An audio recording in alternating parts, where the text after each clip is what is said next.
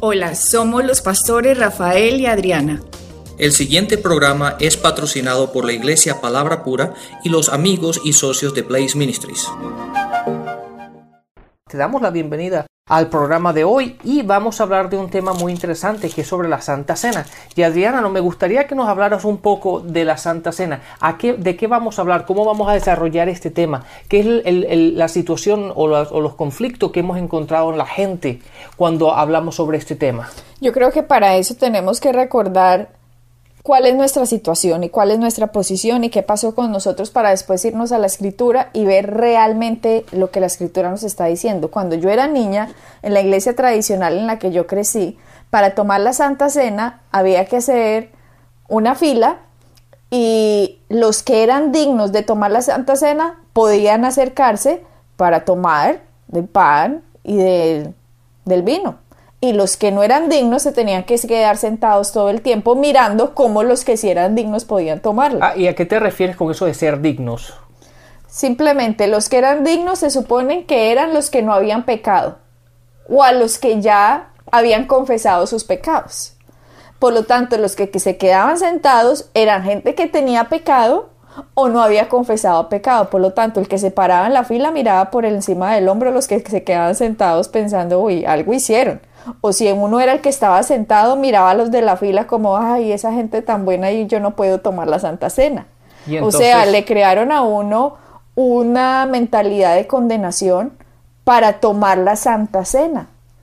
Cuando la Santa Cena es una arma poderosísima en contra de Satanás. Pero eso no fue lo que le dijeron a uno. A uno le dijeron, si es digno la puede tomar y si no es digno, se tiene que quedar sentado. Entonces, cuando tú, cuando tú estabas en la escuela y te levantabas y algunas de tus amiguitas estaban sentadas, todos estaban preguntando qué habrán hecho. Exactamente. ¿Qué habrán hecho? Y entonces esa forma, esa forma de acercarse al Evangelio te condena porque no te da libertad, no te da, no te da esa sensación de que Dios te está aceptando, sino básicamente de que Dios te está condenando. No puedes participar de la sangre del cuerpo de Cristo porque no te has portado bien, no has hecho las cosas bien, por lo tanto no eres digna de participar en la Santa Cena. ajá. De hecho, habían otras que decían que tenía uno que hacer cierta cantidad de cursos para ser bautizado, para poder participar de la Santa Cena, y si no, pues entonces no lo podía hacer. Esos cursos generalmente eran de nueve meses o algo así, y mucha gente la que yo conocí no hizo los cursos, por lo tanto, nunca, aunque llevaban muchísimo tiempo de cristianos, nunca tomaron la Santa Cena, porque tenían en su mente, no, yo no hice ese curso que tenía que haber hecho hace 15 años, por lo tanto no puedo tomarla hoy en día. Exactamente, y entonces sin entrar directamente al tema ese, pero ahí, ahí volvemos otra vez una vez más a lo que llevamos hablando meses, ¿verdad? Que ahora va, es de acuerdo a las obras. Si tú haces el curso este, si atiendes a las clases, si haces esto, entonces sí eres digno de tomar del, cuerpo y de la sangre de Cristo. Y entonces, una vez más, aquello que, Cristo, que, Dios nos ha dado por gracia, ¿verdad? Lo estamos volviendo otra vez a la ley. Y ahí está el problema de todo esto. Y entonces, ¿qué, qué pasó después con todo esto? Pues también cuando estábamos tomando la Santa Cena, en la iglesia tradicional que crecí, no podía morder el pan, no podía morder el pedazo de pan que me daban porque eh, tenían una forma de decir que ese era el cuerpo literal de Cristo y sucedía algo que se llama la transubstanciación, que es que Cristo es ese pan, por lo tanto no se puede masticar sino que suavemente lo tenía que pegar en el paladar y se tenía que digerir suavemente por la garganta porque no se podía masticar. Entonces uno estaba más consciente de no morder a Cristo, más o menos, para poder tragarlo suavemente y por lo tanto uno era un concepto totalmente diferente a lo que la Biblia nos está explicando. O sea, no entendía el significado de la Santa Cena. Y como empecé diciendo, la Santa Cena la estipuló Jesucristo eh, para el cristiano como un arma en contra de Satanás. Pero no fue lo que me explicaron a mí. Entonces yo crecí así, mucha gente creció así, en la iglesia cristiana muchos también han crecido así. Por lo tanto, al momento que tú ves en la mayoría de las iglesias cristianas la celebración de la Santa Cena, que debería ser un momento en el cual la gente tenga tan claro lo que Jesucristo hizo en la cruz y toda la comunidad debería estar participando de ella, vemos la mitad de la iglesia es sentada. Porque, claro, y todo es, y se siente, y encima que están sentadas y no participan, se sienten condenados. Ajá. Se sienten ese- esa sensación de condenación, esa sensación de que yo no soy justo, o que yo no soy digno, o que Dios no me quiere, Dios me ha rechazado, yo no me he portado bien, por lo tanto no me puedo acercar a Dios. Y esa sensación del cristiano lo que hace es alejarse de Dios en vez de irse a buscar a Dios. ¿Por qué? Porque cuando tú una persona no te quiere, una persona te rechaza, una persona piensa que no eres buena suficiente o que no eres digna de estar en mi presencia, uno, uno lógicamente no va a tratar de buscar de, de buscarse a esa persona, ¿verdad? Para estar con ella. Uno lo que hace, digo, bueno, pues si no me acepta, no me quiere, no, me- no piense que soy digno, lo que hago es alejarme. Y esa sensación es lo que, le- lo que hace al cristiano alejarse de Dios en vez de correr a Él. Volvemos al mismo tema de nuestros meses de enseñanza. En la mayoría de los cristianos piensan que la forma de hacerse dignos es por ellos mismos. No saben que Jesucristo nos hizo dignos. La sangre nos santificó, la sangre nos purificó, la sangre nos hizo la justicia de Dios en Cristo Jesús. No por mis obras, sino por la obra de Cristo.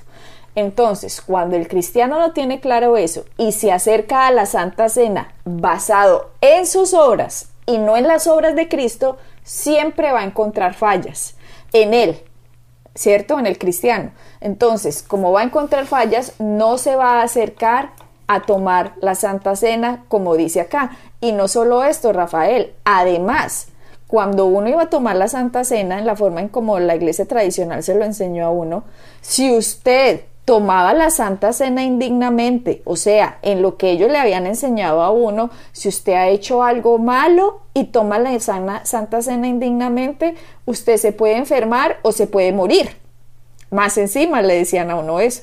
Entonces, dígame, ni que uno fuera bobo, ¿cierto? Uno no iba a decir, ay, no, sí, yo la voy a tomar sabiendo que Dios me iba a maldecir. Ya, ya, ya. O sea, ya uno iba a aproximarse a la pan y al vino sabiendo, si lo hago indignamente me enfermo o me muero. ¿Por qué? Porque cogieron las escrituras fuera de contexto. Cogen un texto fuera de contexto, hacen una doctrina, hacen un dogma y algo que es un arma poderosísima contra el reino de Satanás, ahora resulta un ritual sin valor, con el único valor que Dios lo puede maldecir y lo puede enfermar y lo puede matar. Exactamente, y eso está basado básicamente en la doctrina del hombre y no la doctrina de la palabra. Exactamente. Es simplemente que el hombre ha cogido unas tradiciones, la religión ha formado unas tradiciones y eso se ha pasado de generación en generación y no está estipulado en la palabra, no se encuentra. Todo eso que tú acabas de decir, que tú creciste en ello y que eso te enseñaron, eso no está en la palabra, no lo vemos ahí. Y, y- y lo, lo triste de esto es que la gente no va a la palabra y no confronta básicamente y dice, oye, ¿ustedes por qué dicen esto si esto no lo dice en la palabra? ¿Por qué, por qué pienso yo me tengo que sentir indigno o que yo no puedo tomar la, la, eh, de- del cuerpo y del vino porque no he tomado ese curso de nueve meses? Por, por- y, y la gente no lo confronta. Pero si la gente entendiera, oye, la palabra es sencilla, Dios nos ha puesto todas estas armas, como tú dijiste, y la importancia que tiene el cuerpo y la sangre para nuestras vidas. Y, y en contra del reino de Satanás, ¿verdad? En este aspecto, las armas que nosotros podemos utilizar en nuestro bene- beneficio, pero la religión y el- simplemente las ideas del hombre han llevado a, util- a la palabra a que no tenga efecto en nuestras vidas y nos hagan sentir condenados en vez de darnos libertad y paz. Recordemos que cuando Jesucristo vino, Rafael, los enemigos de Cristo fueron la religión. Exacto, sí, sí. La, la gente común y corriente no fue el enemigo de Cristo. De hecho, a él dice la Biblia, los principales sacerdotes, los escribas, y los dirigentes buscaban cómo matar a Cristo. ¿Por qué? Porque el pueblo lo oía. Jesucristo vino a dar un evangelio en que Él liberaba a la gente. ¿Qué hace la religión? La religión ata a la gente.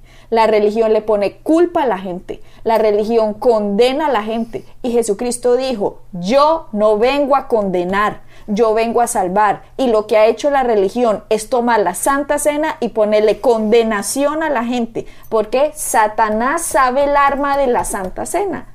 Por lo tanto, la única forma de combatir esa arma es engañar lo que dicen las escrituras, engañar al hombre, mostrarle, torcérsele las, las, cosas, así como le torció a Eva, que le dijo, con que Dios les dijo que no comieran de ningún árbol. No, la palabra le había dicho, no coma de este árbol. ¿Qué dijo Satanás? Con que le dijo que no coma de ninguno. Lo mismo cogió con un versículo que el apóstol Pablo estaba diciendo en primera, 11, primera de Corintios 11, 29, que dice, porque el que come y bebe indignamente sin discernir el cuerpo del Señor, juicio come y bebe para sí, por lo cual hay muchos enfermos y debilitados entre vosotros y muchos duermen. ¿Qué hizo Satanás con estos dos versículos? Lo mismo que a Eva le hizo. A Eva le torció el significado de la palabra de Dios. Aquí, ¿qué es lo que ha hecho Satanás con estos dos versículos? A miles de millones de cristianos les tuerce estos dos versículos diciendo, si usted come indignamente, o sea, si usted no es digno, se va a enfermar o se va a morir. Cuando la palabra dice, el que come y vive y bebe indignamente sin, sin discernir el cuerpo, o sea, la indignidad de comer el pan y la indignidad de beber el vino es no, No discernir, discernir. el significado del pan y no discernir el significado del vino. Satanás que le enseñó a la iglesia, si usted es indigno, no puede comer pan y no puede beber vino porque si no se va a enfermar y se va a morir. Esto, Satanás, es tan culebra, tan serpiente, que sabiendo que esto iba a atar a la iglesia de Cristo, lleva siglos y siglos y siglos en que la gente no ha entendido el significado de la Santa Cena y esta es la hora que se condena, no entiende el significado, no hace memoria de lo que pasó en la cruz, por lo tanto no están viendo el beneficio de la sanidad y no están el beneficio, viendo el beneficio de una vida larga. Pablo estaba diciendo acá, el que no tome el pan, el que no coma el pan y beba el vino, discerniendo el significado, por lo tanto hay muchos enfermos y por lo tanto muchos duermen. Lo que estaba diciendo es, cuando usted no entiende la cruz, hay mucha gente que se muere enferma y hay mucha gente que se muere antes de tiempo. Claro, imagínate el poder que tiene el tomar los elementos, ¿verdad? Si está hablando de que hay muchos enfermos y que muchos mueren, eso esa palabra duermen se está refiriendo a la muerte, ¿verdad? Muchos mueren y muchos están enfermos porque no disciernen lo que Cristo ha hecho. Imagínate el poder tan tremendo y por eso y por eso Satanás de una manera muy muy de- de- de- con mucha sabiduría, si lo podemos decir, Sabiduría diabólica, maligna, ¿no? Sabiduría Ajá. maligna. Lo, lo torció, ¿por qué? Porque él se dio cuenta el poder tan tremendo que si el cristiano realmente entiende aquello que está haciendo, el participar en la Santa Cena y tomar del cuerpo y, to- y- y tomar de la sangre, Se va a sanar. Se, se va a sanar y va, Y va a vivir larga vida. Exactamente. Pero claro, todo eso para Satanás era, era un reto. ¿Verdad? ¿Por qué? Porque él, él sabía que si la gente discierne esto y lo entiende y sabe exactamente lo que significan los elementos en la vida del cristiano, Satanás no tiene poder sobre ellos. No los puede controlar, no, puede hacer- no los puede tocar. Pero claro, al, al, al al tiver- Tergiversar. tergiversar esta- estas escrituras y doblarlas de tal manera para quitarle, para condenar al cristiano básicamente en, da- en vez de, de darle libertad, los tiene condenados para que no participen en ello. Y por lo tanto el cristiano está enfermo y muchos mueren antes de tiempo. ¿Por qué? Porque no han discernido aquello que Cristo hizo Miren por que lo que nosotros. estamos diciendo aquí es completamente poderoso para el que está escuchando.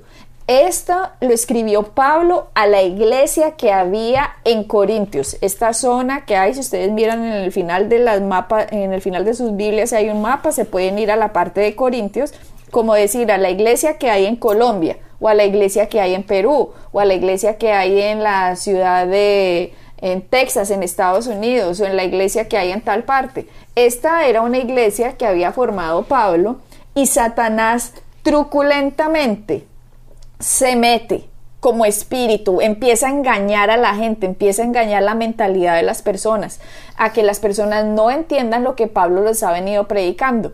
Y lo que hace es, cuando Pablo vuelve a esa iglesia, se da cuenta que en esa iglesia hay mucha gente enferma.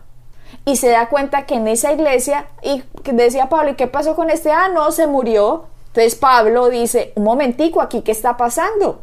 Aquí está pasando algo porque el poder de la cruz es poderoso, por lo tanto no puede haber enfermos y no se puede morir la gente antes de tiempo.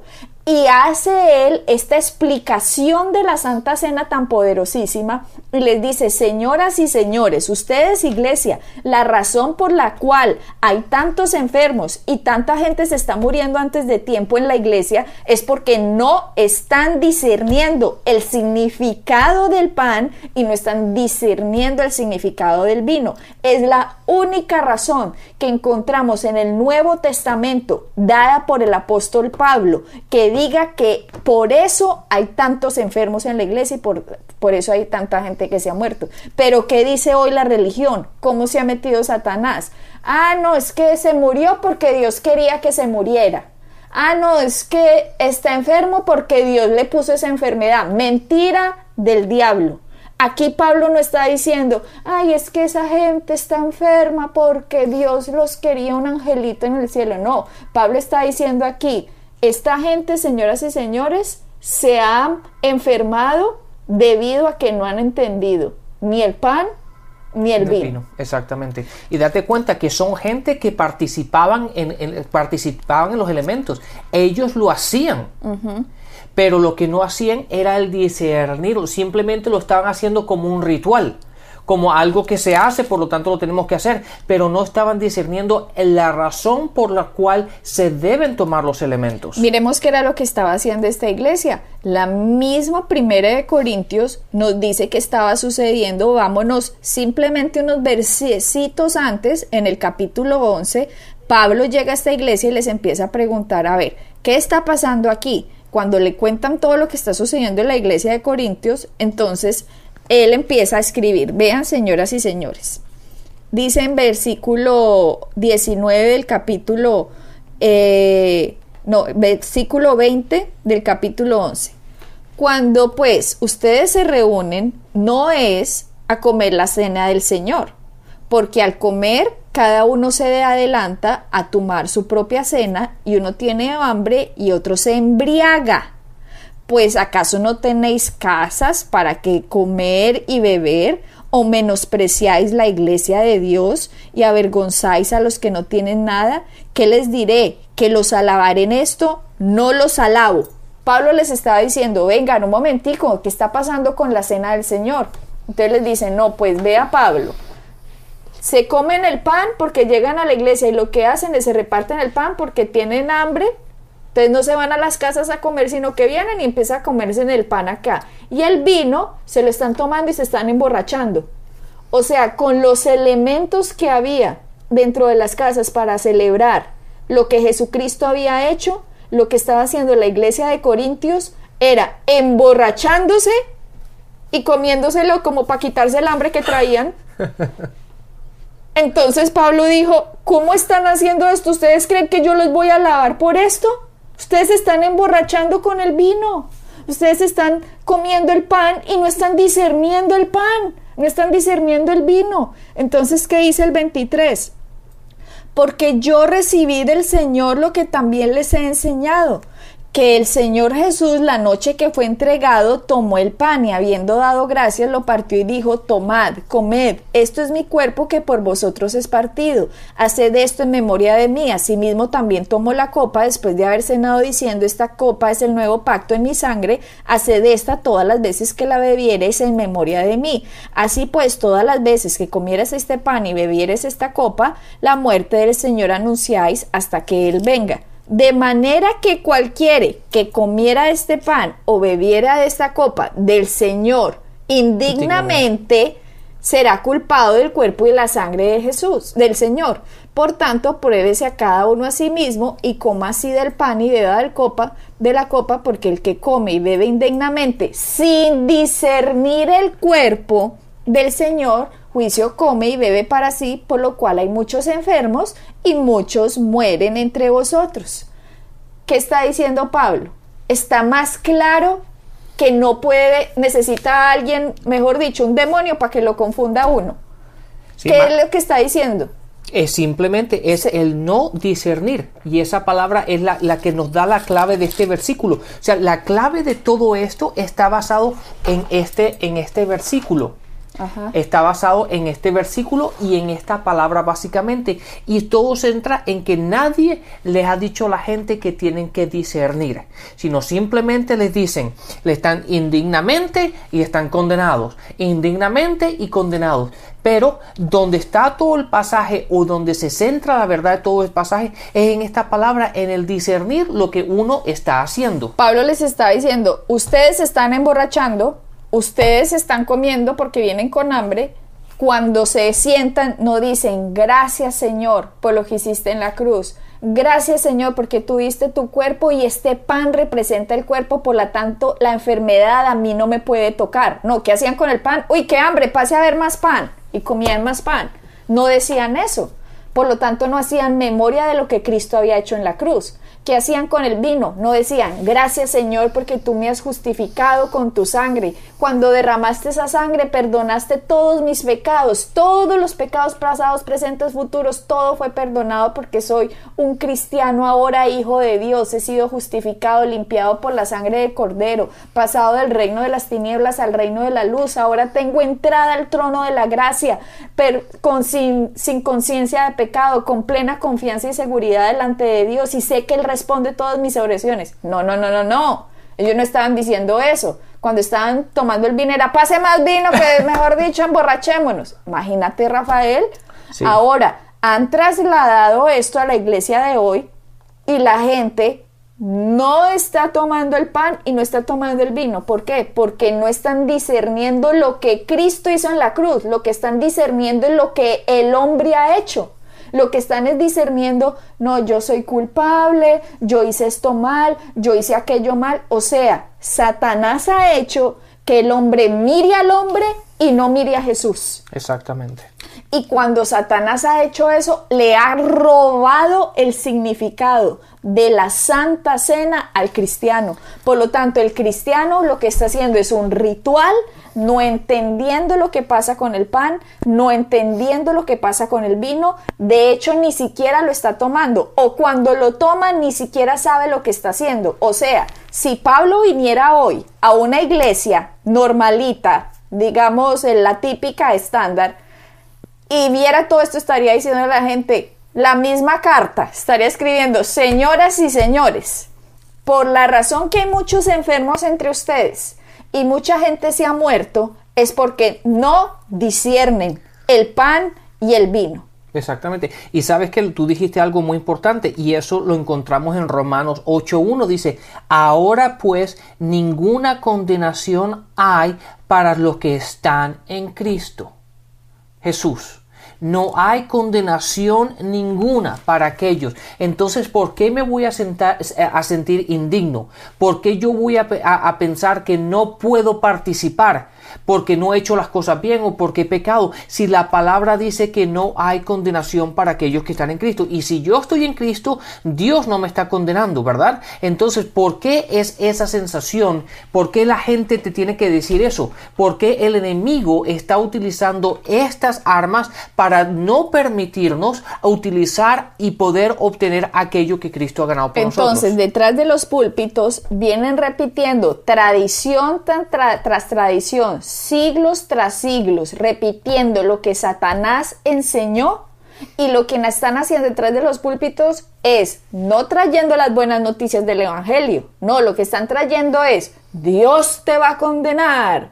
Tú no eres digno de celebrar la Santa Cena porque tienes pecado, o has pecado, o eres un pecador. Y Dios te va a enfermar, o Dios te va a matar, porque no discernes, del, de, no has discernido, eres indigno y no has discernido que tú eres indigno, por lo tanto no puedes participar.